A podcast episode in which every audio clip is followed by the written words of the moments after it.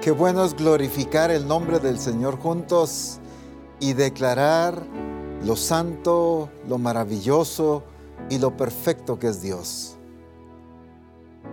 No cabe duda que los días tan emocionantes y gloriosos que el Señor nos permite disfrutar se van, como decimos comúnmente, volando muy rápido, tanto que anhelamos disfrutar del Congreso y sentimos que se va y se termina demasiado rápido. Pero gracias al Señor por lo que Él ha estado produciendo en cada uno de nosotros. Así que desde la aldea más remota hasta la ciudad más grande, el Espíritu Santo está trabajando y logrando todo aquello que Él se propuso hacer.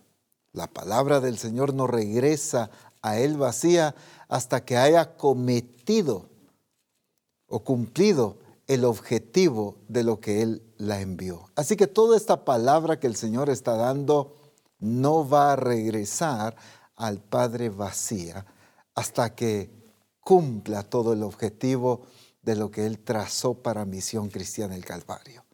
Cuando hablamos del objetivo, estamos hablando del fruto a producir, de la vivencia y de la realidad aplicada en toda la misión de lo que Él nos ha estado hablando. Así que gracias a Dios. Por favor, acompáñeme a Juan capítulo 4, versículo 34. Juan 4, 34. Quiero comenzar utilizando dos pasajes de la Escritura para poner este fundamento de lo que hoy el Señor nos quiere hablar. Jesús les dijo, mi comida es que haga la voluntad del que me envió y que acabe su obra. Mi comida es que haga la voluntad del que me envió. Y miren esto, y que acabe su obra. Vamos a ir de una vez a Juan 17, 4. Yo te he glorificado en la tierra. Qué hermoso esta declaración que Jesús hace. Yo te he glorificado en la tierra. He acabado la obra que me diste que hiciese. En Juan capítulo 4 vimos a Jesús declarándole a los discípulos su pasión, su interés, su determinación hacia el cumplimiento de la voluntad del Padre.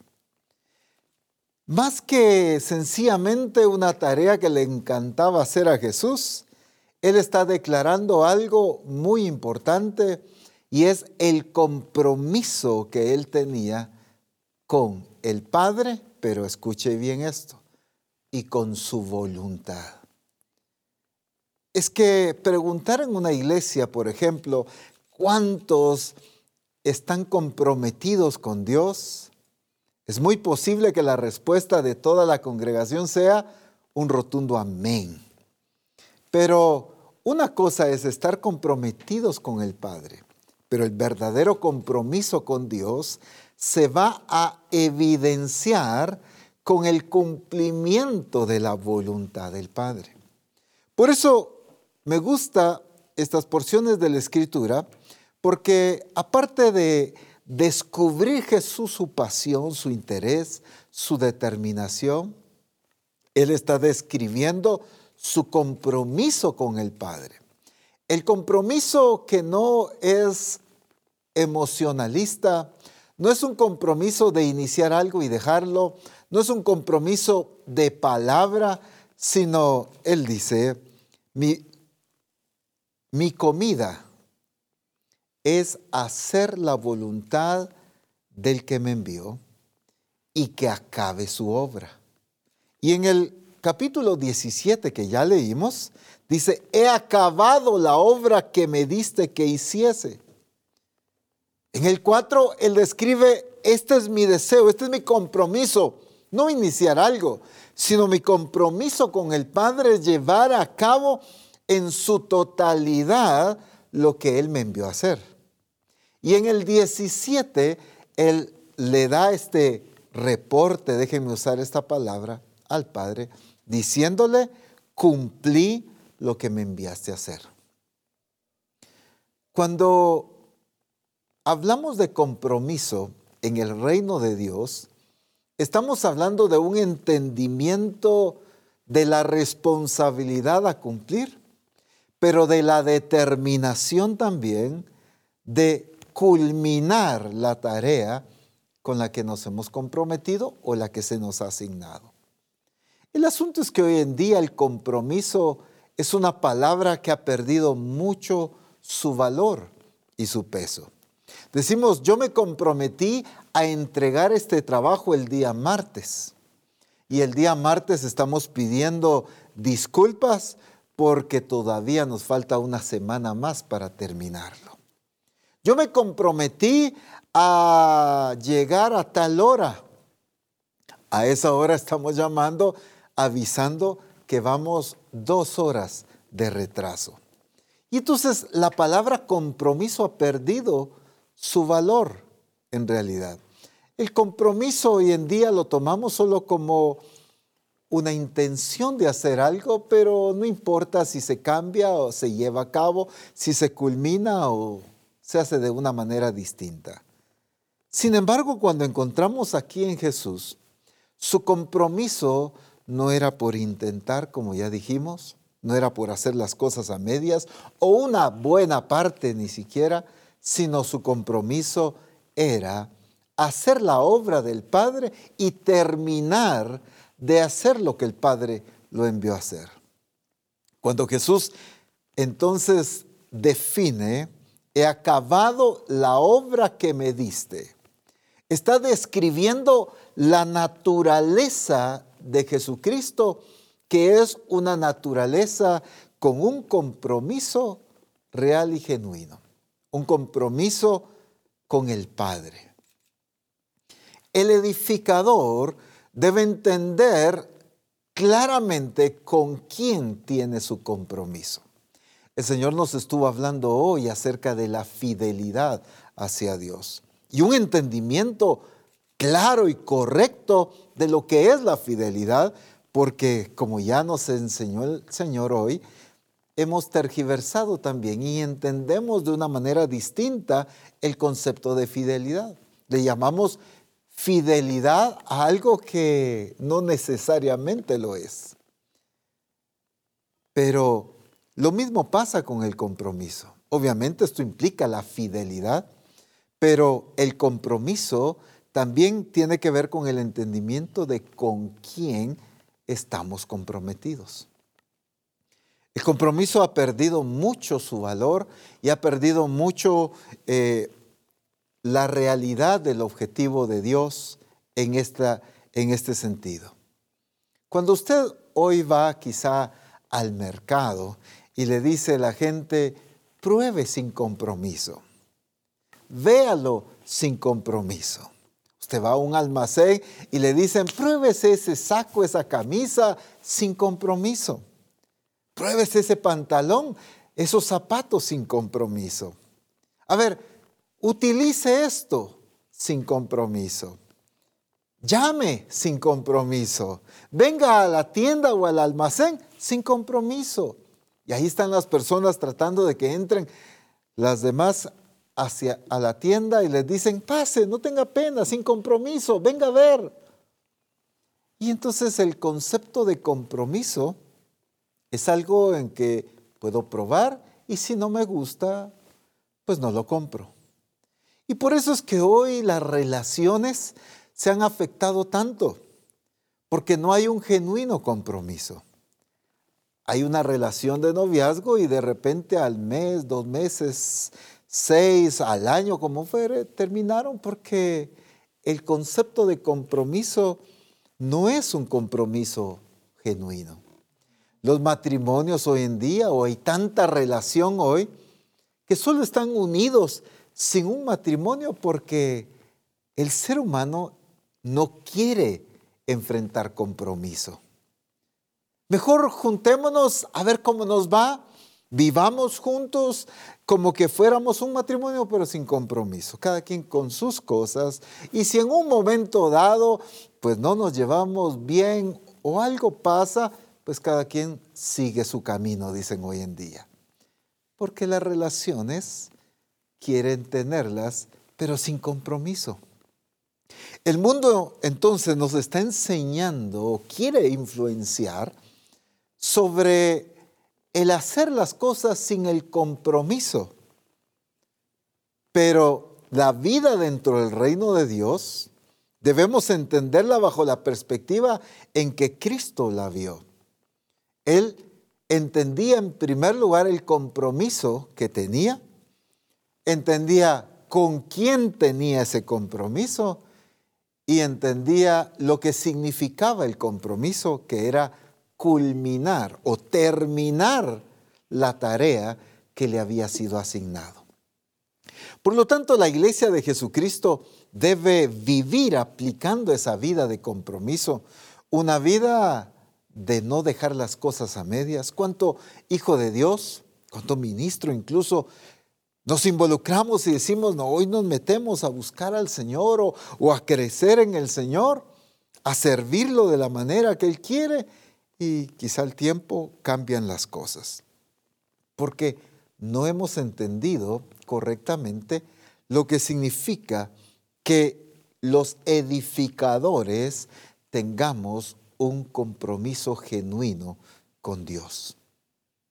Ya vamos a ver acerca de los diferentes aspectos que tiene que ver con el compromiso.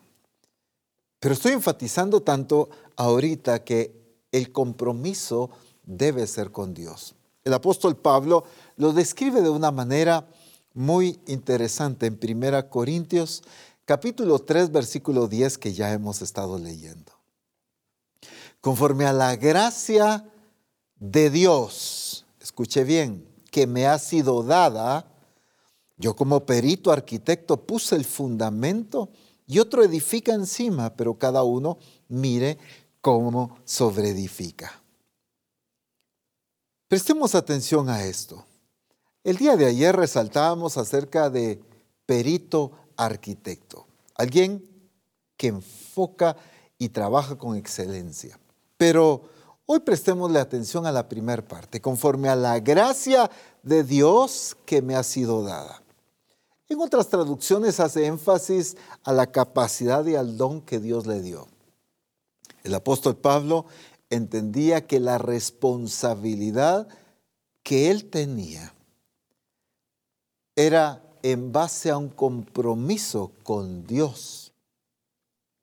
Por consiguiente, o como resultado de un genuino compromiso con Dios, él estaba comprometido con la obra, comprometido con la iglesia.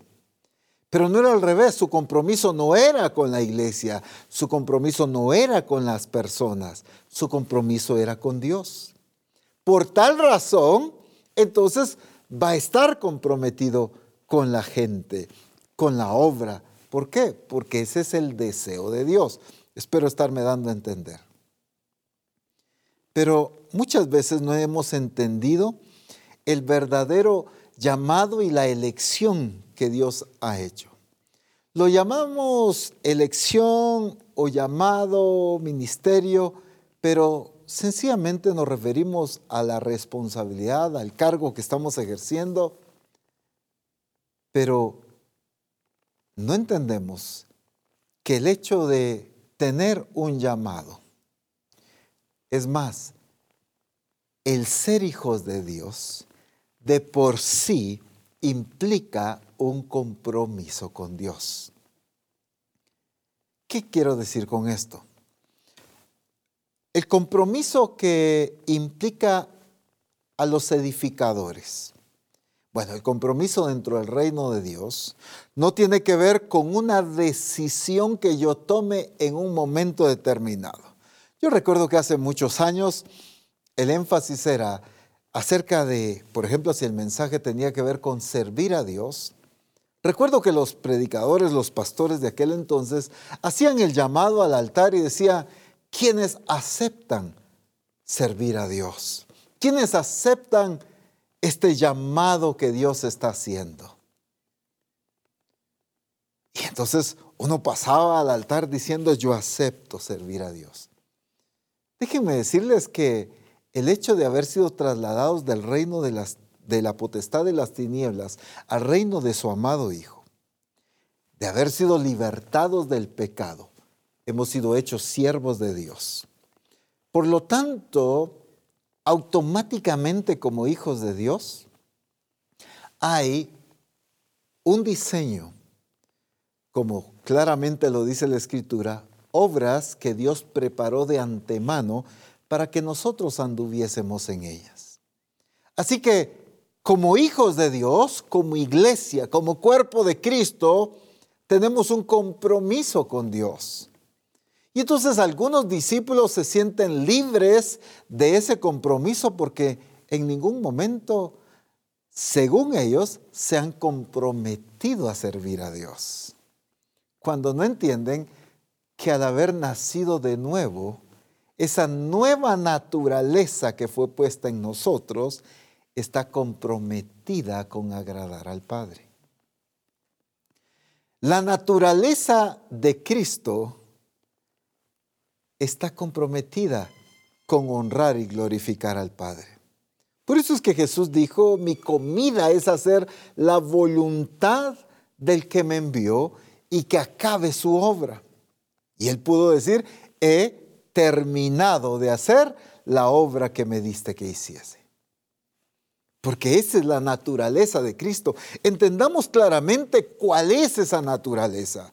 Una naturaleza comprometida con el Padre, por lo tanto comprometida con su corazón, comprometida con la voluntad del Padre. Cuando hablamos de expresar la naturaleza de Cristo, estamos hablando de una iglesia comprometida verdaderamente con Dios y con su llamado. El asunto es que a veces entendemos como compromiso un compromiso que es emocional, si pudiéramos catalogarlo de una manera. Esto es lo que el Señor nos ha corregido en este tiempo. El Señor nos llevó a desatarnos de todo aquel compromiso que nosotros hicimos y que no cumplimos. Quizá aquellos compromisos que nos enlazaron con algo, con alguien, con alguna circunstancia, pero el Señor nos hizo libres de esto. ¿Qué nos está diciendo el Señor con esta corrección? Que muchos hemos actuado por compromisos emocionales. Aquel que se emociona y dice, Señor, hoy sí te voy a servir, hoy sí mi vida va a cambiar, hoy voy a hacer esto, voy a hacer lo otro, aquí, allá, voy a servirte, voy a predicar, voy a evangelizar. Y al tiempo se le olvida su compromiso. Vuelve a su estilo de vida, se envuelve en los quehaceres cotidianos, en las responsabilidades laborales, familiares, económicas, como fuera y se olvida de su compromiso con Dios. Bueno, el Señor nos llamó la atención y nos corrigió este aspecto.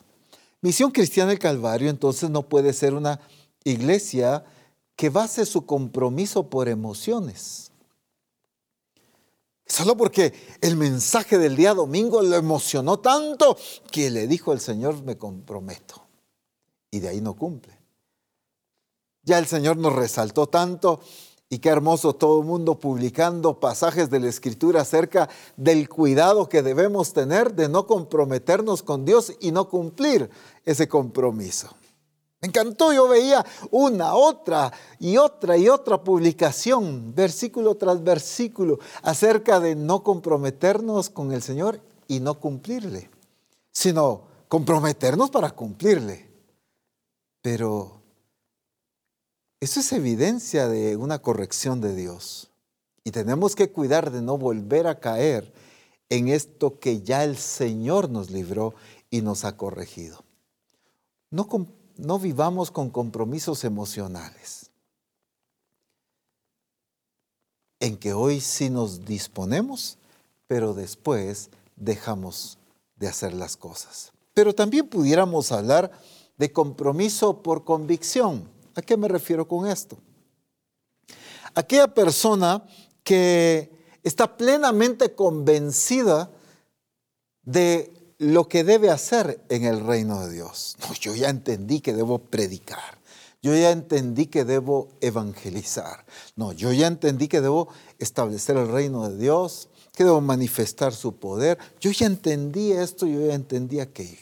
Está plenamente convencido de su responsabilidad. Pero cuando vienen las circunstancias, cuando vienen los problemas, las crisis, se vuelve atrás. Es un compromiso que lo hace porque está convencido, pero no está determinado. Y entonces vuelve atrás en sus acciones, se retracta o deja de servir a Dios, deja de avanzar, retrocede en su crecimiento espiritual como resultado quizá de una enfermedad, de una crisis económica, de cualquier situación. No hemos entendido el objetivo del Señor de permitir las circunstancias para hacernos madurar, desarrollar nuestra fe, conocerle mejor, distinguir y conocer ese obrar de Dios en nuestra vida. En otras ocasiones son consecuencias de malas decisiones, de imprudencias o de pecados o de cuantas cosas más. Pero Estamos seguros de que Dios nos llamó a hacer esto, pero no lo hacemos. O comenzamos a hacerlo y dejamos de hacerlo. Por ejemplo, el Señor tiempo atrás habló acerca del evangelismo. Y estoy seguro que toda la misión entendió con claridad, estaba convencida de la importancia de evangelizar. Las iglesias, los discípulos, los ministros, plenamente convencidos de que era un mandato de Dios que evangelizáramos. Se empezaron a evangelizar, se empezaron a realizar campañas, pero después de cierto tiempo, ¿qué pasó? Se dejó de vivir en ese estilo de vida y lo convertimos en acciones pasajeras, temporales. Eso es un compromiso por convicción, pero no un compromiso por determinación. Nos convencimos de que éramos enviados a hacer algo, pero no permanecimos en esto. Y por eso es que me encanta estos dos pasajes que leímos acerca de Jesús, porque Jesús dando inicio a su ministerio, él dice, este es mi compromiso, estoy utilizando mis propias palabras, este es mi compromiso, hacer la voluntad del que me envió, pero terminar esa tarea que me delegó. Y en el capítulo 17 hace énfasis en que terminó de hacer, te he glorificado en la tierra, o sea, cumplió su compromiso. Porque ese compromiso no era por emoción, ni tampoco solo por convicción, sino era un compromiso por determinación. No permitió que nada lo sacara del propósito del Padre, que nada lo desviara, ya decíamos ayer, claramente enfrenta a un Pedro y le dice que le era un estorbo. Porque Jesús se determinó a cumplir su compromiso con el Padre. Una iglesia que entiende su función y su responsabilidad como edificadores es una iglesia que bajo la dirección y la revelación del Espíritu vivirá comprometida con Dios, pero con un compromiso con determinación. No de aquellos ministros que inician algo y lo dejan a medias. No de aquellas iglesias que se involucran, pero después dejan de hacer las cosas.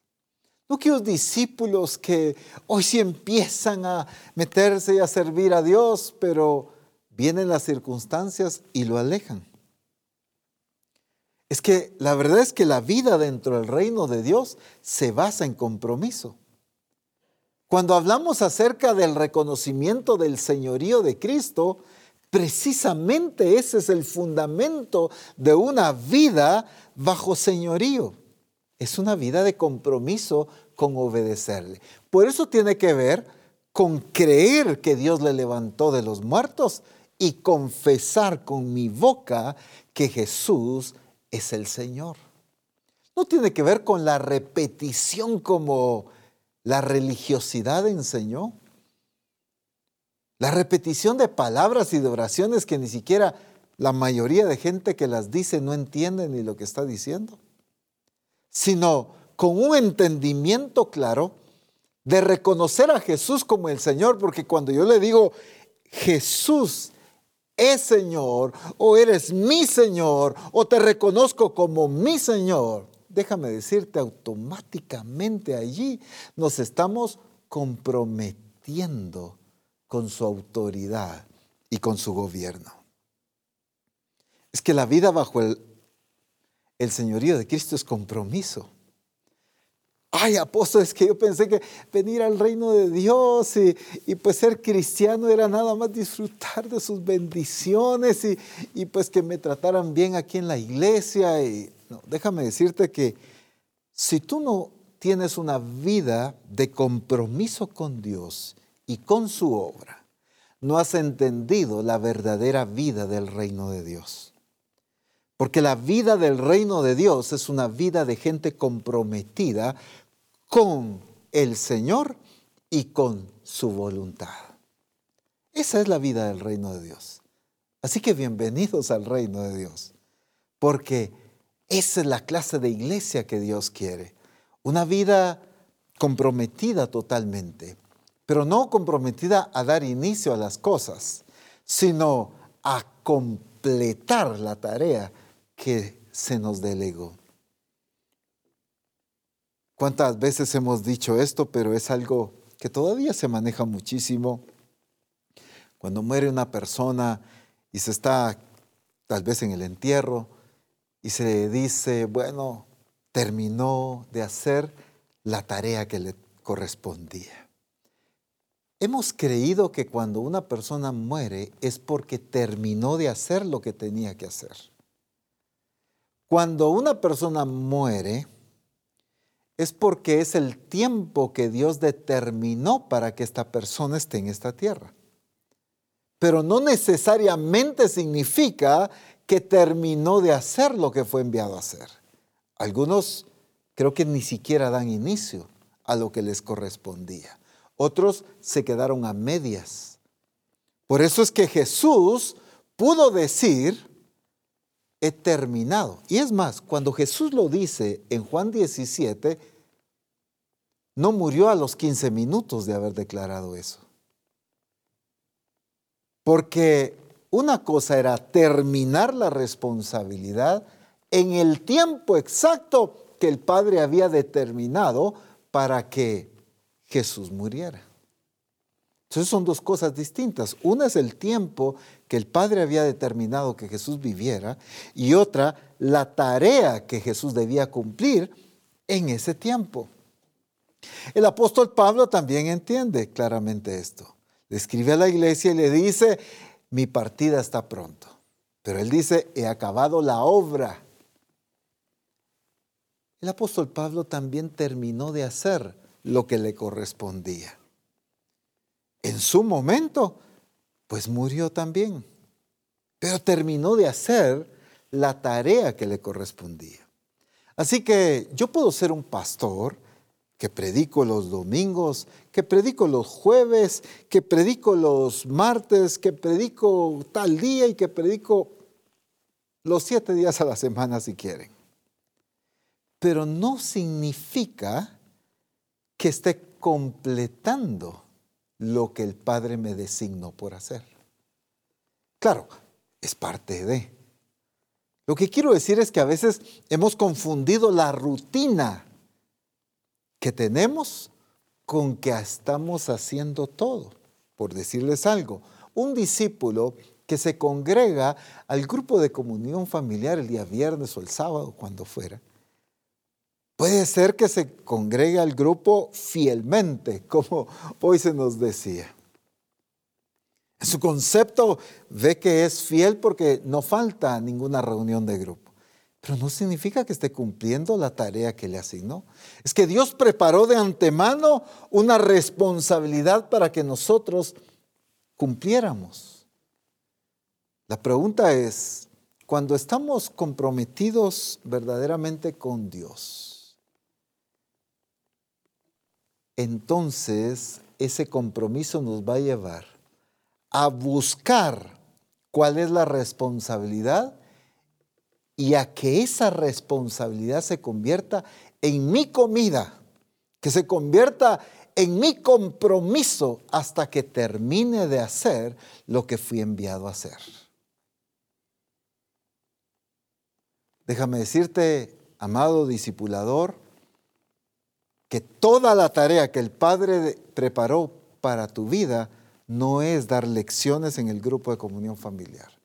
Eso es una parte pero no es toda la tarea. Amado pastor, amado siervo y sierva de Dios, déjame decirte que toda la tarea que el Padre preparó para que tú anduvieses en ella no es predicar en los cultos de la congregación. Eso es una parte importante, no hay duda, pero no lo es todo.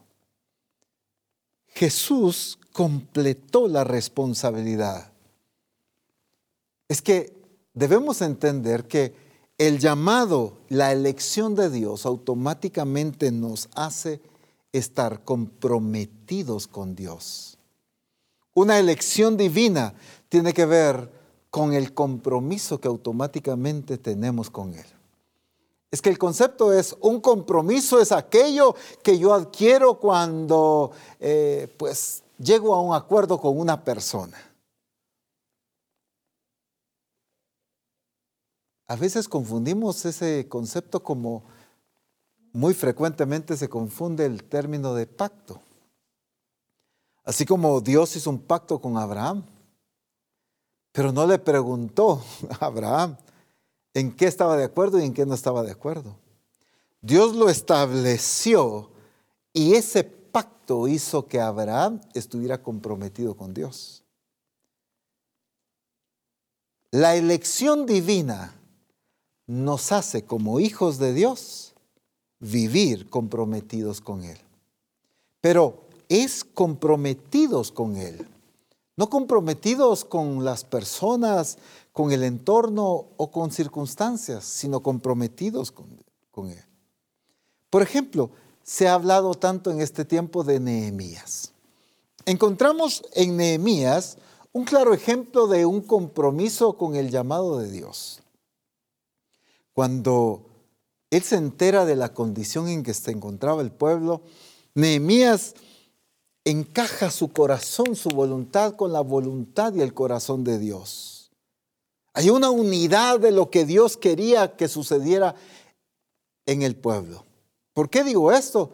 Porque no vino una voz del cielo, ni siquiera vino un profeta a darle una palabra a Nehemías y decirle, Nehemías, así dice el Señor, te he escogido, te he enviado para que restaures los muros, para que edifiques. No, no hubo palabra profética, hubo una identificación con el corazón y con la voluntad de Dios. La responsabilidad que Nehemías cumplió no fue por una orden del rey, eso ya lo hemos visto, sino el compromiso de Nehemías no estaba con el rey, el compromiso ni siquiera estaba con el pueblo, el compromiso estaba con Dios. Por eso, como ya el apóstol nos ha explicado tanto en Reforma, Vemos a un Nehemías con una relación con Dios. Si algo tuvo como prioridad Nehemías fue la oración esa relación que tuvo con Dios, de someter todo este proceso a la voluntad divina, porque su compromiso era con Dios. Hubo una identificación ahí. Nehemías se comprometió con Dios, pero se comprometió con un trabajo de excelencia, con un trabajo con orden, porque todo compromiso con Dios debe revelar la excelencia y el orden con que debe actuarse. Es lo que el apóstol Pablo corrige a la iglesia de Corinto. Hágase todo decentemente y con orden. Pero hay gente que dice, no, yo tengo el don de eh, hablar en lenguas, así que yo hablo en lenguas como yo quiero, porque al fin es Dios que me lo dio. Yo tengo el don de profecía, así que yo profetizo donde quiero, porque Dios me, a mí me dio el don, ningún hombre me dio el don. Es cierto, ningún hombre dio el don, pero hay un orden para hacer las cosas, porque todo compromiso con Dios implica orden e implica excelencia. Eso es lo que vemos en el cumplimiento de Nehemías. Pero hay otro factor importante, ya hoy el profeta César nos estuvo hablando de esto, solo quiero hacer nuevamente énfasis en esto tan importante. Efesios capítulo 1, versículo 4. Efesios 4.1. Perdón, Efesios capítulo 4, versículo 1. Yo pues, preso en el Señor, os ruego que andéis como es digno de qué? De la vocación con que fuisteis llamados. Hago énfasis nuevamente en esta palabra. De la vocación con que fuisteis llamados. Vocación es el compromiso que se manifiesta con el interés de hacer y de cumplir la responsabilidad que yo tengo. Cuando hablamos de vocación, tiene que ver no solo con que, ay, es que a mí me obligaron a hacer esto, no, eso no es vocación. Vocación tiene que ver con ese interés, con esa pasión tradicionalmente se utiliza cuando se ve a un niño, a un joven, un adolescente, como fuera, que le llama la atención, por ejemplo, eh, la madera, el trabajo en madera, y dice, ah, este tiene vocación de carpintería. Este tiene vocación de tal cosa, porque le vemos que le interesa, que le apasiona. Hay un interés por llevar a cabo cierta responsabilidad, hay un interés por un conocimiento específico. Y a eso le hemos llamado vocación.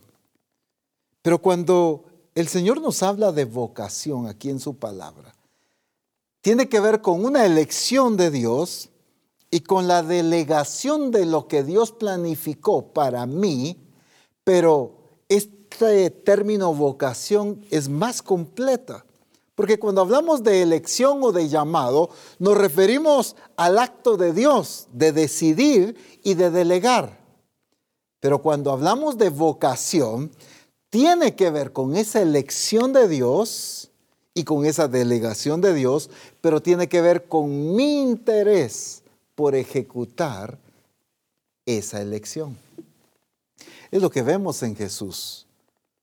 No solo dijo, bueno, es que el Padre me envió a hacer esto. No, mi comida es hacer la voluntad del que me envió.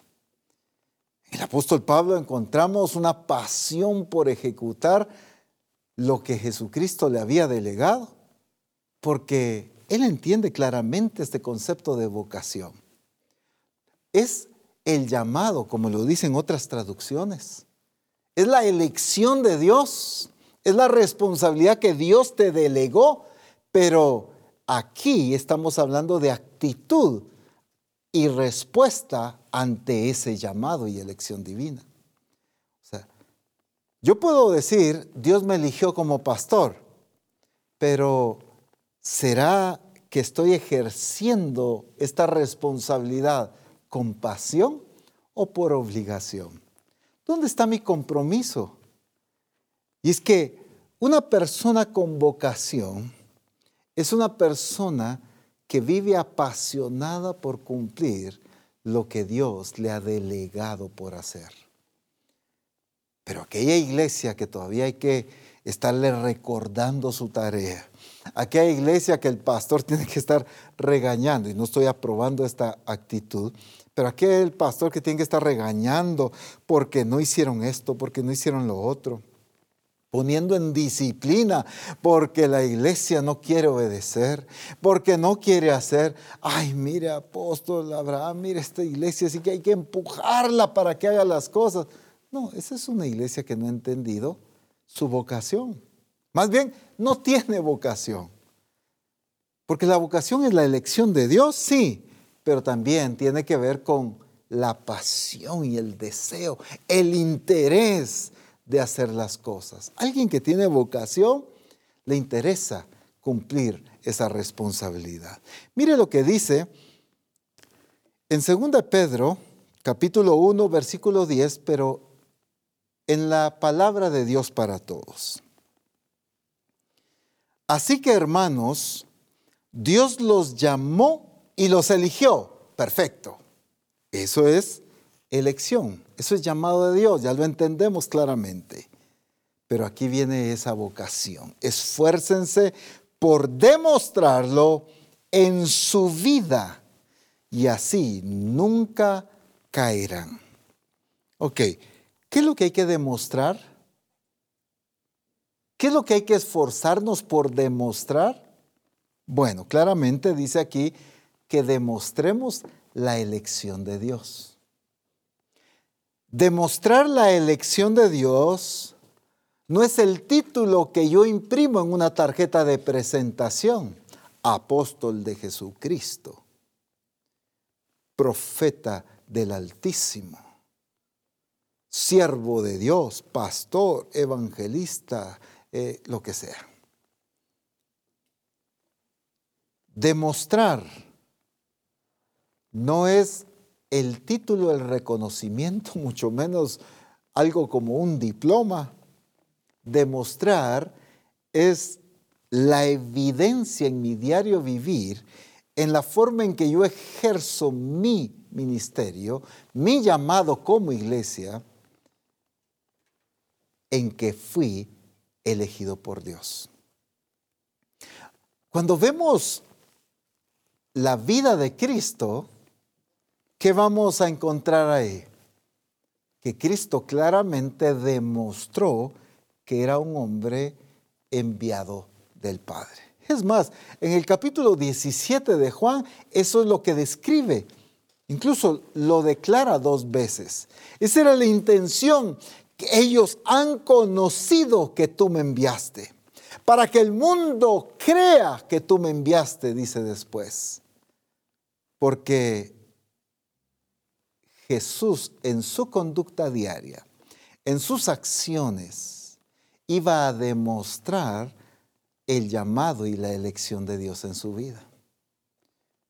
¿Cuántos queremos que los demás nos reconozcan, pero nuestro estilo de vida no lo evidencia? ¿Cuántos queremos que nos respeten como siervos de Dios, pero nuestra conducta diaria no evidencia ese llamado de Dios. Como iglesia, oh, somos cabeza y no cola. ¿Cuánto he escuchado a la iglesia hacer esa declaración? Pero no vive ante el mundo demostrando esa elección de Dios sobre su vida. Por eso dice claramente este pasaje, Dios los llamó y los eligió. Perfecto, eso es algo que tenemos que tener claro.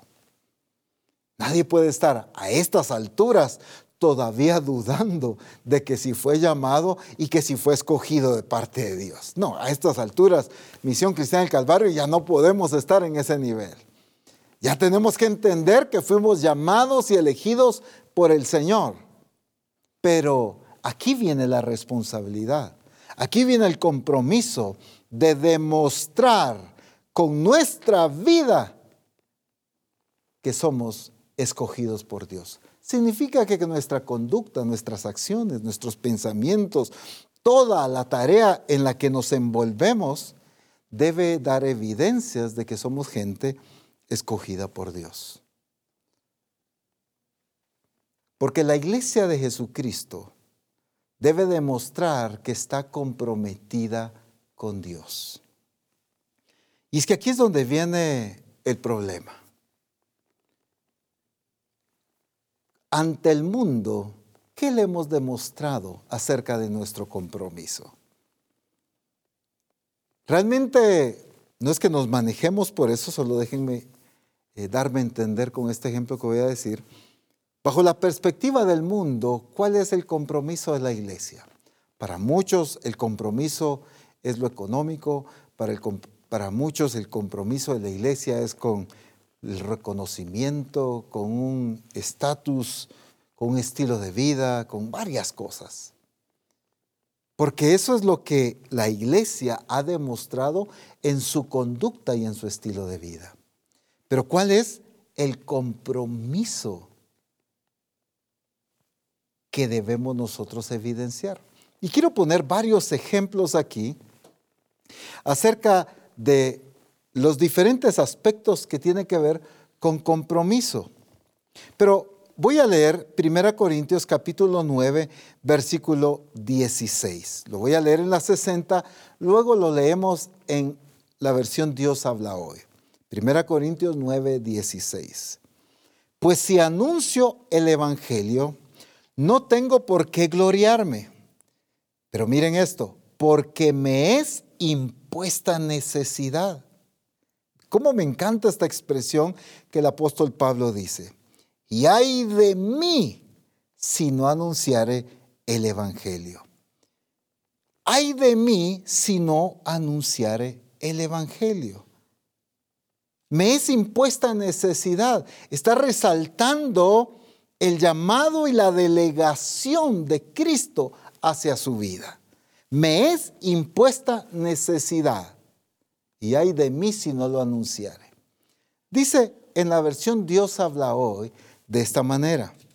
Para mí no es motivo de orgullo anunciar el Evangelio, porque lo considero una obligación ineludible. Y hay de mí si no lo anuncio.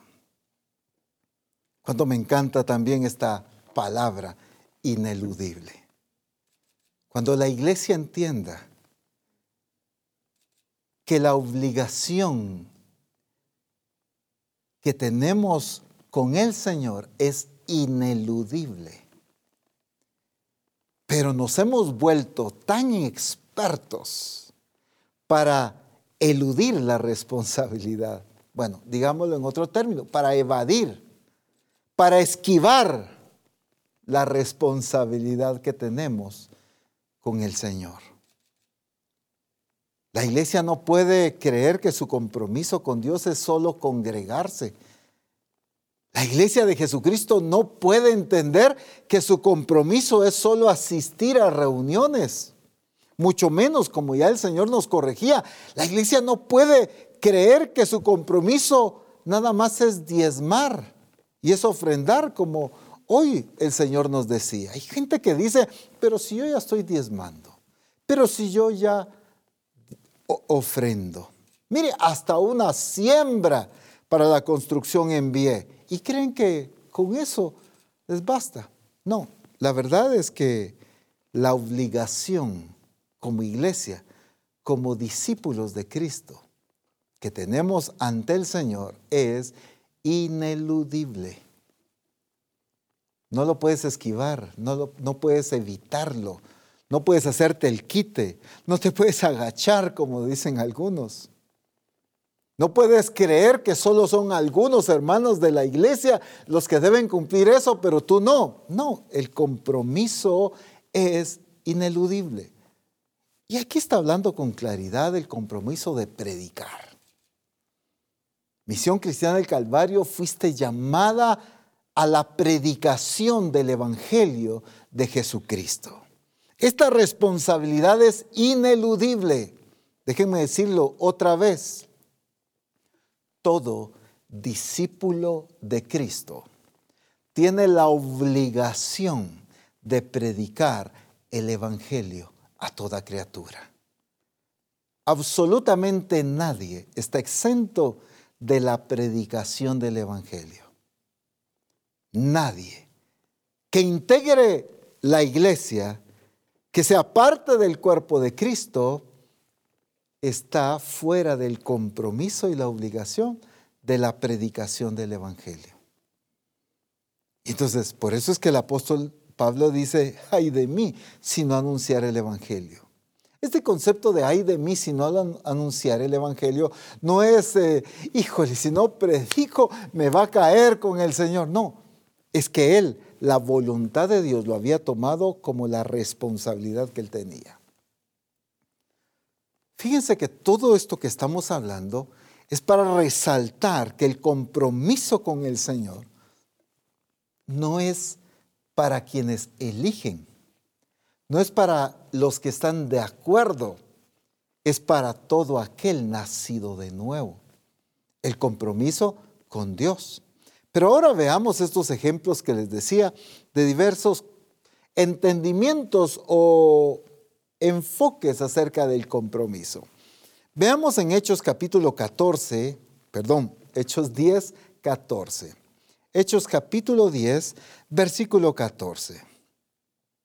Entonces Pedro dijo, Señor, no, porque ninguna cosa común o inmunda he comido jamás. Qué tremenda respuesta de Pedro, el apóstol, aquel que caminó sobre el agua por unos segundos, aquel que se puso en pie el día de Pentecostés. Tremendo hombre de Dios, eso era innegable, que era escogido de Dios, que tenía un llamado genuino. Eso no está discusión. Pero aquí Él está evidenciando algo, que el Señor todavía necesita romper en Él. Y era que su compromiso era con la religiosidad y con los aspectos doctrinales con las que él había sido formado. Su compromiso era con la doctrina, con la costumbre, con la enseñanza que había recibido y no con el Señor. Porque el Señor le dice, Pedro, mata y come. Usted recuerda muy bien este acontecimiento. Él tiene una visión y observa a un, a un paño que viene descendiendo con todo tipo de animales ahí. Y entonces oye la voz del Señor que le dice, Pedro, mata y come. Y él con toda certeza, con toda seguridad le responde, Señor, no. Porque ninguna cosa común e inmunda he comido jamás. Todavía justifica. Esto significa que Pedro estaba comprometido con la doctrina y con las enseñanzas que había recibido, pero no comprometido con el señorío de Cristo. Con amor, pero con toda claridad lo digo. Este es un punto que muchos deben identificarse hoy. Porque muchos ministros aún siguen comprometidos con enseñanzas que han sido formadas en ellos por años. Pero cuando el Señor manda hacer algo diferente a lo que ellos conocieron, le responden al Señor, no, con toda seguridad y firmeza. Y se creen muy espirituales porque se mantienen en su doctrina y se mantienen en la enseñanza que recibieron. Déjenme decirles que aquí Pedro, por muy firme que se ve, por muy convencido y seguro que se ve, estaba desafiando la autoridad de Jesucristo. Así que yo puedo estar muy seguro, pero quizá mis respuestas y mis acciones estén desafiando la autoridad de Cristo sobre mi vida. Porque mi compromiso no es con puntos doctrinales, como tradicionalmente se conoce. Mi compromiso no es con las enseñanzas que recibí desde niño, joven o como fuere. Mi compromiso es con Jesucristo. Mi compromiso es con la voluntad del Señor. Si el Señor dice, mata y come, pues eso haremos. Si el Señor dice, ve y haz esto o aquello, pues eso haremos. Porque nuestro compromiso está con su autoridad, con Él. Y no con la tradición. Es que, mire, disculpe apóstol, disculpe profeta, disculpe cuerpo ministerial. muy lindo ese mensaje, pero no, yo así fui formado, así he vivido mi ministerio por años y yo no voy a cambiar. Así crecí en el Evangelio. Esto es lo que yo he conocido. Y entonces significa que estamos comprometidos con la tradición. Estamos comprometidos con ciertas enseñanzas. Lo que necesitamos, eso sí, necesitamos estar seguros es que sea Dios el que haya dicho algo. Pero cuando estamos seguros de que es Dios, no podemos desafiar su autoridad por compromisos que tenemos por enseñanzas o doctrinas, por costumbres o tradiciones, por esquemas que nosotros mismos formamos en nuestro ministerio, en nuestra vida. Así hemos desarrollado nuestro ministerio, así vivimos como familia, así manejo mis finanzas, así manejo mi relación. Pero si el Señor dice, deja de hacer eso, si el Señor dice, entrégame esto, como aquel joven rico, estaba comprometido con sus posesiones, pero no con Jesucristo. Ven y sígueme, le dijo, vende todo lo que tienes y ven y sígueme. Sin embargo, él se fue triste porque su compromiso era con sus posesiones, pero su compromiso no era con Cristo. La pregunta hoy es con quién estás comprometido. Ay, qué fácil es responder con Jesucristo, apóstol Ronald. ¿Cómo se le ocurre dudar de eso? Bueno, sigamos viendo algunos ejemplos más. En el caso de Abraham, en Hebreos 11, 17, en la traducción lenguaje actual dice así.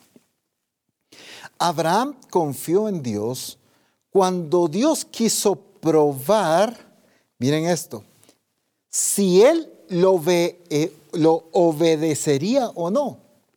¿Qué es lo que Dios quiso probar en Abraham? Si lo obedecería o no. Por eso Abraham tomó a su hijo Isaac para ofrecerlo como sacrificio. No le importó que fuera su único hijo. Qué enseñanza tan maravillosa. Bueno, era lo que Abraham anhelaba, era la respuesta a muchísimas oraciones. Abraham le había pedido a Dios, dame descendencia, ¿a quién le voy a heredar todo lo que tú me has dado? Y bueno, ¿cuánto tiempo y años Abraham oró? por tener un hijo. Bueno, ahora ya lo tiene. Claramente la escritura dice que Abraham amaba a su hijo, pero su compromiso no era con la respuesta de Dios. Su compromiso no era con el milagro de Dios. Su compromiso no era ni siquiera con el hijo que amaba. Su compromiso era con Dios. Y por eso él estuvo dispuesto incluso a entregar la vida de su hijo, porque su compromiso no era con ese hijo que amaba. No significaba que, lo, que no lo amara, claro, lo amaba. No significaba que no le importaba ni Isaac ni la opinión de Sara. No, es que no era eso. Era que lo que a él le importaba era su compromiso con Dios. Y entonces la intención de Dios era probar si Abraham era capaz de obedecerlo. ¿Y no te has dado cuenta que cada vez que el Señor desafía quizá tu conocimiento, tus costumbres, tus tradiciones, lo que Dios está probando es si eres capaz de obedecerle a Él? Y ahí muchos han sido reprobados porque su compromiso ha sido con costumbres, con familia, con negocio, con profesión. Su compromiso ha sido con otras cosas que aman, pero no con el Señor que los ha llamado. Claramente Dios pudo comprobar en la vida de Abraham que el compromiso de él era con Dios. Es que claramente Isaac era la respuesta de Dios. Era el milagro maravilloso que Dios había llevado a cabo en la vida de Abraham y en la vida de Sara. Era ese sueño cumplido, era ese deseo, era esa promesa. Pero por mucho que Abraham amara la promesa, por mucho que Abraham amara su familia, su compromiso no era ninguno de ellos. Su compromiso era con Dios.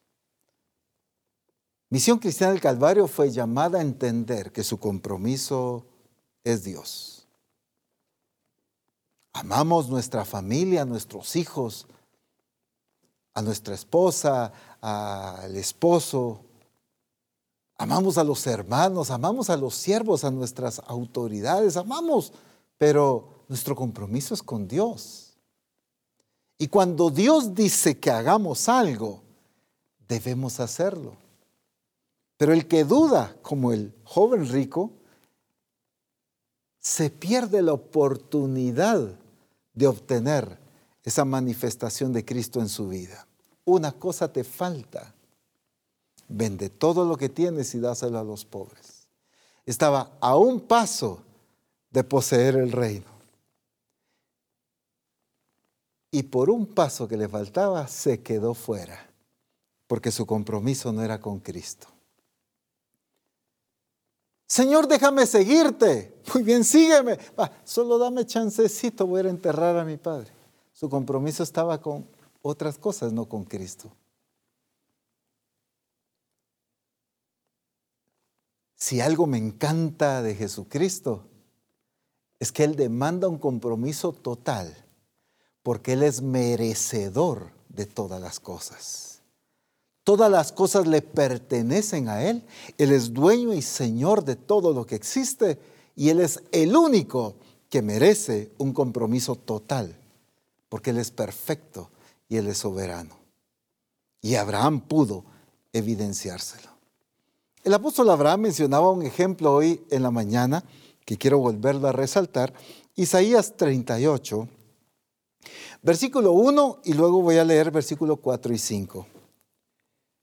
En aquellos días, Ezequías enfermó de muerte y vino a él el profeta Isaías, hijo de Amós, y le dijo, Jehová dice así, ordena tu casa porque morirás y no vivirás. Miren la certeza de estas palabras, porque morirás y no vivirás. Bueno, voy a saltarme al 4 y al 5. Entonces vino palabra de Jehová a Isaías diciendo, ve y di a Ezequías. Jehová Dios de David, tu padre, dice así, he oído tu oración y visto tus lágrimas, y he aquí que yo añado a tus días 15 años.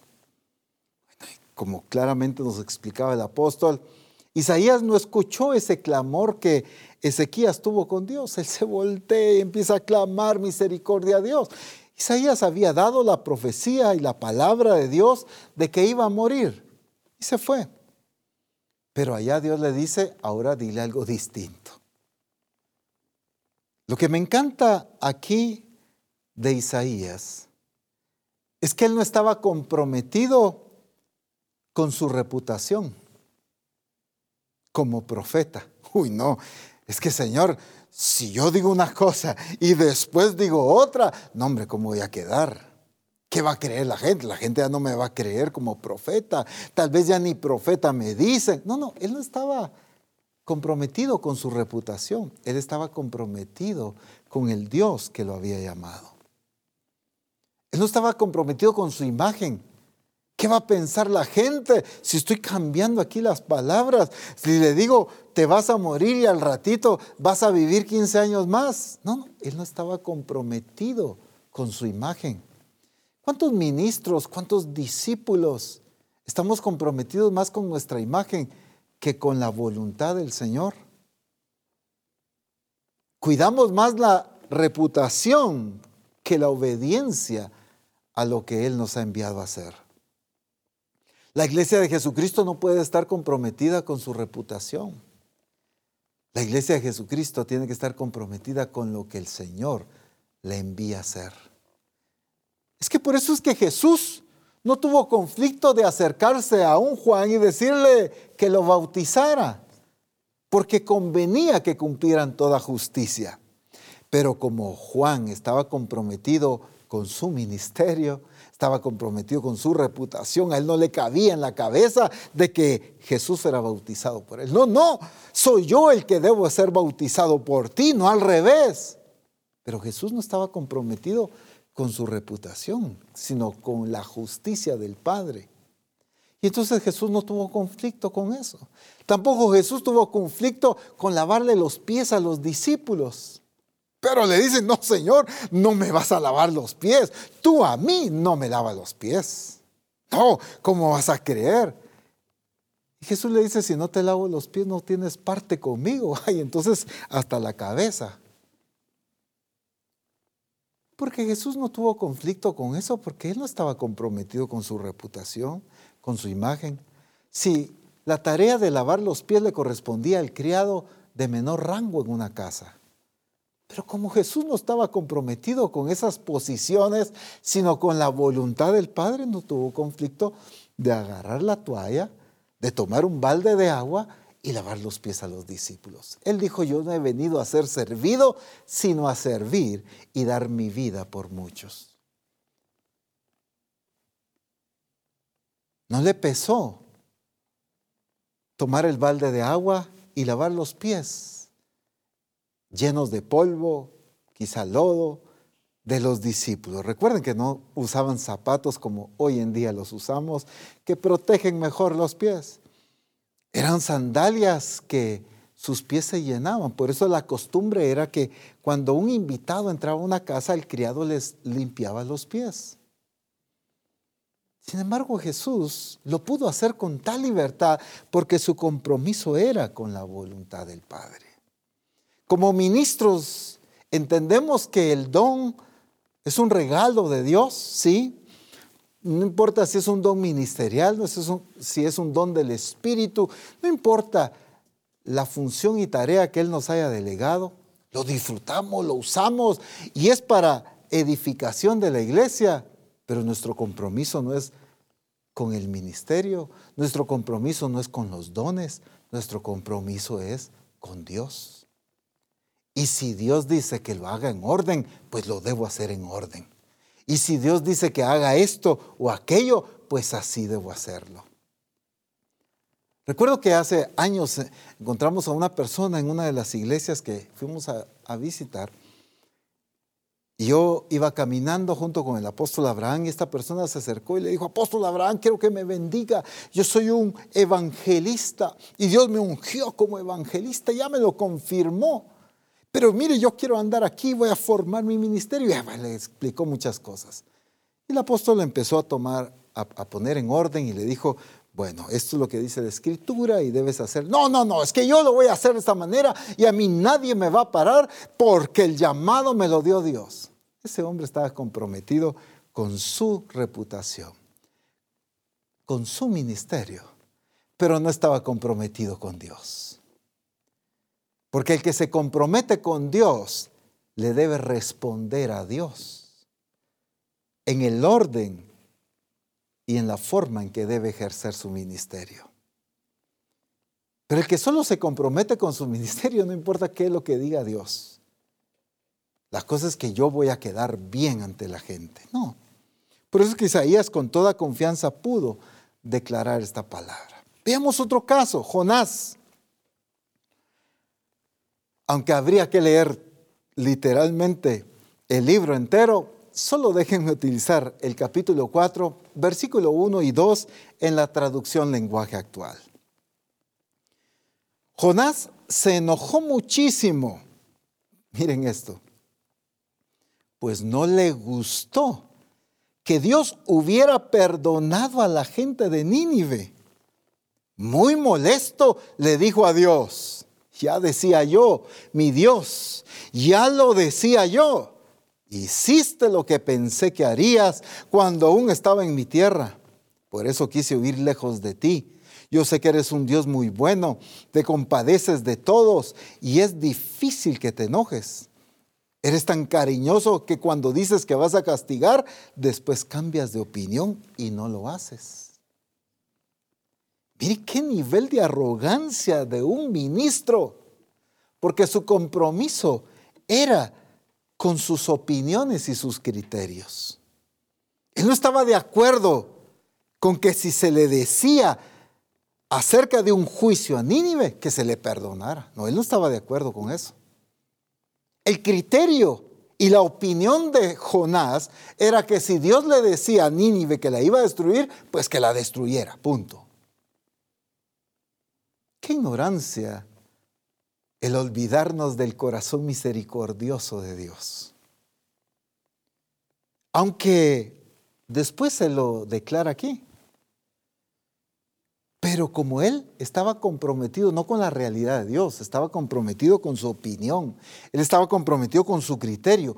Y cuando Dios hizo algo distinto a su criterio, distinto a su opinión, entonces Jonás dice esta versión, muy molesto le dijo a Dios, ya decía yo, ya decía yo que se ibas a hacer, ya me lo sabía, ya lo suponía. Mire qué actitud. ¿Cuánta iglesia se ha molestado con Dios? Porque Dios ha hecho algo distinto a lo que él esperaba que pasara. Dios hizo lo correcto, jamás se equivoca. Pero como hace las cosas diferentes a mi opinión, a mi criterio, es que así debería de pasar las cosas.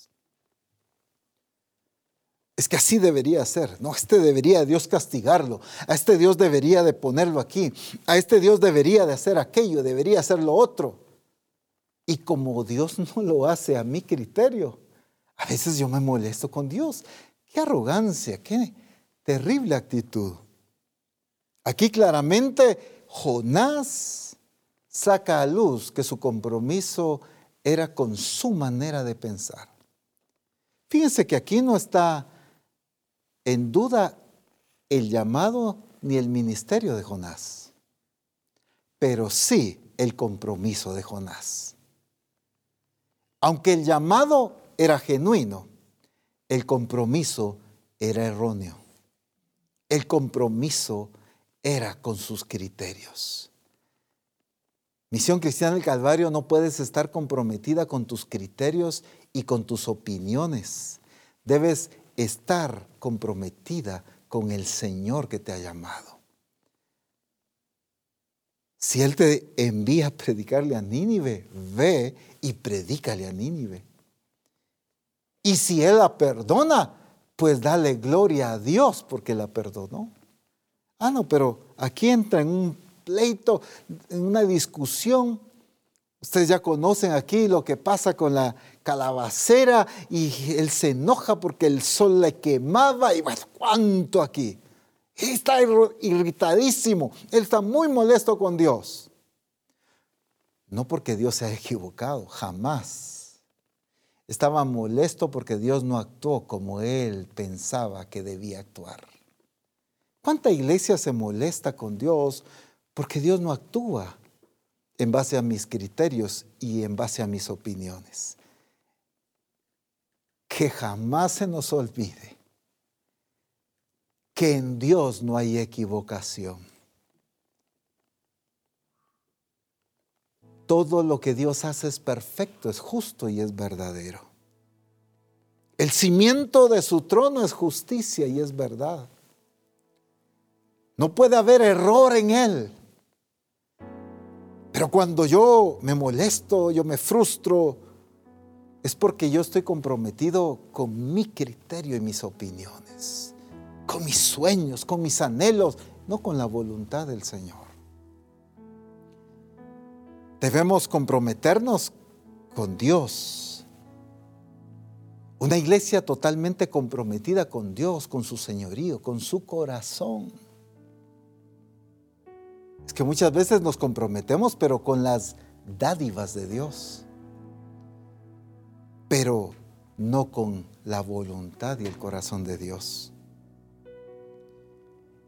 Y cuando Dios no le da algo que alguien pide, entonces se molestan con Dios, porque su compromiso es con aquel Dios que le da y le da, con el Dios dador. Pero se les olvida que su compromiso es con el Señor. Es que para obtener la salvación jamás nos pidió que declaráramos, tú que eres el dador. Nos manda a declarar que Jesús es Señor. Porque nuestro compromiso no es con sus dádivas. Nuestro compromiso no es con sus bendiciones. Nuestro compromiso no es con sus milagros. Nuestro compromiso es con su señorío.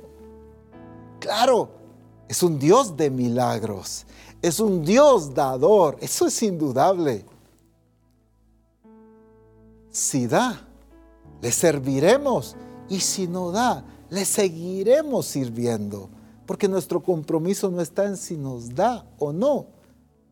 Nuestro compromiso está en que Él manda que le obedezcamos. En Juan capítulo 10, versículo 11 al 13, en la nueva Biblia viva, dice algo muy desafiante, con todo el amor de mi corazón, con el respeto. Como bien lo decía el profeta César, no lo digo para ofender, lo digo para corregir. Así que tú no te pongas en la posición de ofendido sino en la posición de corregido. Y corrijámonos en el nombre de Jesús. Pero Jesús dice aquí, yo soy el buen pastor. Qué maravillosa esta declaración. El buen pastor da su vida por las ovejas. El que trabaja por un salario no es el pastor. Y las ovejas no le pertenecen a él. Por eso, cuando ve venir al lobo, abandona las ovejas y huye, porque el lobo ataca al rebaño y lo dispersa por todos lados. Y ese hombre huye porque solo le importa su salario y no las ovejas. ¿Cuánto ministro hoy en día a nivel mundial está comprometido con la provisión, según ellos, de una congregación. Su compromiso es con aquellos que diezman. En una ocasión, hace algunos años atrás, oí una corrección que se le estaba dando a un ministro. Y este pastor dijo, no, yo no lo voy a hacer. porque ellos son los que me mantienen, dijo. ¡Oh, qué terrible! Me dolió tanto escuchar eso. Qué equivocación tan terrible creer que es una congregación la que nos sostiene.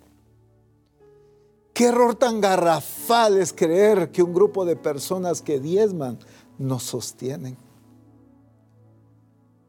Nuestro sustento viene de Dios. Él puede usar las formas que quiera, sí, pero nuestro sustento viene de Dios. Pero todavía hay muchos que su compromiso es con aquellos que lo sostienen. Su compromiso es con el estatus de una congregación. Y entonces no quieren salir de este ámbito porque no quieren abarcar más porque... No, no, es que perdemos el énfasis. Es que Dios nos llamó a cierto nivel social nada más. Mentira. Jamás el Evangelio ha sido selectivo. Me refiero a que es exclusivo para un grupo de personas. En el corazón de Dios el Evangelio siempre ha sido para todo ser humano. No importa la condición, no importa dónde viva, ni los recursos que tenga. El amor de Dios es igual para el pobre que para el millonario, para el profesional como para quizá el analfabeta. El amor de Dios es igual. Pero muchas veces nosotros estamos comprometidos con un estatus o estamos comprometidos, como ya decíamos, con un salario. Y entonces preferimos mantener cuidado de estas personas que obedecer lo que Dios nos manda. Qué hermoso es el entendimiento claro de Cristo como el buen pastor. Entendía que los discípulos le pertenecían al Padre. Claramente Él dice, tuyos eran, tú me los diste. Jamás se apropió. Pero a veces nosotros estamos comprometidos con un sentido de propiedad incorrecta con los discípulos. Y la escritura claramente dice que sirvamos no como teniendo señorío. No podemos enseñorearnos de lo que no nos pertenece. Así que ningún pastor puede enseñorearse de una congregación que no le pertenece, sino le pertenece a Jesucristo. Es la iglesia que Dios compró a precio de la sangre de Cristo. Ningún ministro puede tomar a los discípulos de la iglesia como que fueran su propiedad y él decidir. Claro, estamos puestos para orientar, para revelar el corazón de Dios, pero no para considerarlos nuestra propiedad. Si Dios envía a un discípulo a un lugar determinado, es Dios porque le pertenece a Dios. Pero ¿cuántos discípulos hoy comentan, mire, es que fíjese que el Señor me trasladó para algún lado, pues sea por cuestión de trabajo, lo que sea. Y el pastor, mire, se enoja porque ahora estoy yendo a otra iglesia de la misión. Déjame recordarte, ministro, que los discípulos no son tu propiedad. Le pertenecen a Jesucristo. Le pertenecen al Señor. Por lo tanto, no podemos actuar de esta manera. Y como ministros de Jesucristo, no podemos nosotros apuntar a que es la conveniencia económica a la que nosotros debemos responder. Gloria a Dios por aquellos hermanos que con un corazón tan precioso y con una actitud de obediencia al Señor, pues en alguna ocasión siembran al ministro, ayudan económicamente. Así a Jesús habían mujeres que lo ayudaban económicamente de sus bienes, dice claramente la Escritura. Pero Jesús no estaba comprometido con estas mujeres que sostenían su ministerio. Porque era Dios el que verdaderamente sostenía. Jesús no estaba comprometido con aquel grupo de mujeres que quizá pagaban los gastos de los viajes y de las comidas. Posiblemente. Aunque Jesús manejaba sus propias finanzas, pero la escritura habla de un grupo de mujeres que ayudaban económicamente a Jesús en su ministerio. Pero su compromiso no era con ellos. El asalariado huye, dice, porque lo único que le interesa es el salario. Ningún ministro en Misión Cristiana del Calvario, su compromiso tiene que estar con alguna ayuda económica. Años atrás, Oía una persona decirle al apóstol Abraham, esto no me lo contaron, esto yo lo escuché de primera mano. Decirle, apóstol, yo quiero estar en la misión con usted, pero depende cuánta ayuda económica me va a dar. Y con toda certeza me encantó la respuesta del apóstol le dijo, Dios te bendiga, que te vaya bien. Porque aquí no necesitamos gente asalariada, sino comprometida con Dios. Eso no significa que Dios no sea un Dios que bendice, que prospera. Claro que sí. Hemos disfrutado en la misión la abundancia y la prosperidad y bendición de Dios. Yo como ministro he disfrutado la provisión de Dios, vivo de la provisión de Dios. Pero mi compromiso no es con aspectos económicos o con la gente. Hay ministros que tratan distinto a aquellas personas que le siembran frecuentemente a aquellos que ni siquiera ofrendan. Claro, hay que corregirse en este aspecto de la ofrenda, pero, ah, no, es que ellos, a ellos les dan atención, a ellos cuidado, a ellos sí hay una relación. ¿Por qué? Porque ellos siembran, ellos mantienen aquí la obra. Son los que sostienen mi vida, mi familia. Ay, no, qué error. En otra ocasión oí otro pastor y dijo en una ocasión, mire, yo me quedo con el templo y todo lo pasé a mi nombre, porque yo estoy pensando en el futuro de mis hijos. Su compromiso era la vanagloria, su compromiso era lo económico, su compromiso eran los bienes materiales. Y por ese compromiso erróneo defraudó al Señor. Por eso Misión Cristiana del Calvario, nuestro compromiso debe ser con Dios. Como consecuencia, escuche bien, de comprometernos con Dios, viviremos comprometidos con todo aquello delegado por Dios. Por ejemplo, nuestra cobertura. Respetamos, honramos y obedecemos porque al estar comprometidos con Dios, estaremos comprometidos con todo aquel que Dios ha delegado. Pero también al estar comprometidos con Dios, estaremos comprometidos con el lugar donde Dios nos plantó.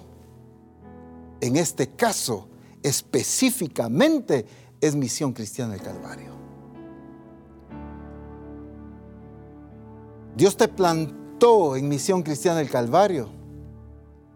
Y como estás comprometido con Él, tú no estás comprometido con la misión. Pero al estar comprometido con Dios, estarás comprometido en el lugar donde te plantó, que es Misión Cristiana del Calvario. Es distinto. Por eso es que vas a respetar, por eso es que vas a honrar al Dios con el cual estás comprometido. Es que esto no se trata de que me molesto y me voy. Como ese concepto que se maneja hoy en día en todos lados, que me cambio de iglesia, como cambiarme de camisa o de pantalón. No importa, ya no me gusta, ya no me queda. Ya se gastó y uso otro. Y hay gente que se cambia de iglesia y no, eso es un desorden. No, donde Dios te plantó, si Dios te ubica, te mueve, es Dios. Y como tu compromiso es Dios, vas a obedecer a Dios. Así que nuestro compromiso, amada Iglesia de Misión Cristiana del Calvario, es con el Señor, al cual le debemos la honra, el honor y la magnificencia por los siglos de los siglos. Que podamos evidenciar como Jesucristo dijo, mi comida es hacer la voluntad del que me envió y que acabe su obra. Pero también que podamos decir, te he glorificado en la tierra, he acabado la obra que me diste que hiciese. Comprometidos con Dios. No comprometidos con emociones, sino comprometidos con Dios. A cumplir la voluntad del Dios que nos ha llamado. Glorifica su nombre ahí donde estás. Si quieres ponerte de pie, pero glorifica a Dios ahí. Cierra tus ojos un momento y exáltalo. Bendice su nombre, porque Él es Dios. Él es merecedor, claro, de toda gloria y de toda honra, sí. Pero Él es merecedor de respetar el compromiso que tenemos con Él. Exaltado su nombre, bendito su nombre. Aleluya. Glorioso es.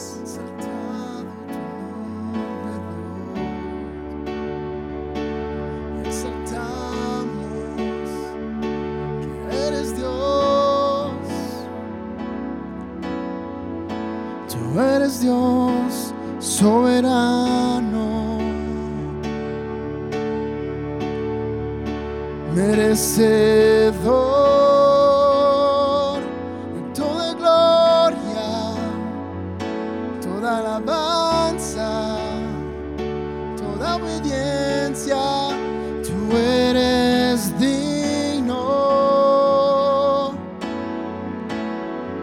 eres nuestra pasión.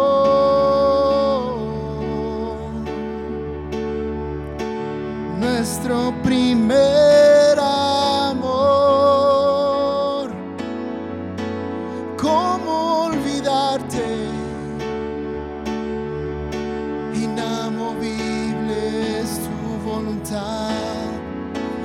todo lo que dices.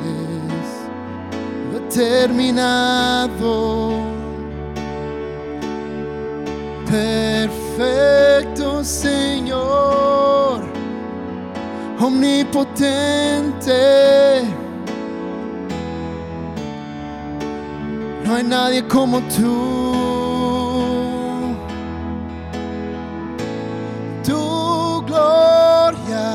Imponente, engrandecido en majestad. Nada es igual al someterse a ti.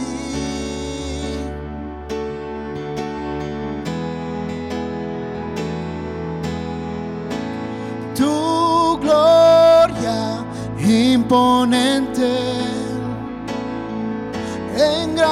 en majestad, nada es igual al someterse a ti. Todo lo que haces, todo lo que haces es correcto. Pues pura es tu forma de ser. Demuestras con tus actos que justo eres lo bueno viene de ti. Has establecido tus reglas para que vivamos en ellas. Haces ver tu sabiduría en cada decisión. Tu gloria imponente, engrandecido en majestad. Nada es igual al someterse a ti. tu gloria, tu gloria imponente, engrandecido en majestad. Nada es igual al someterse a ti.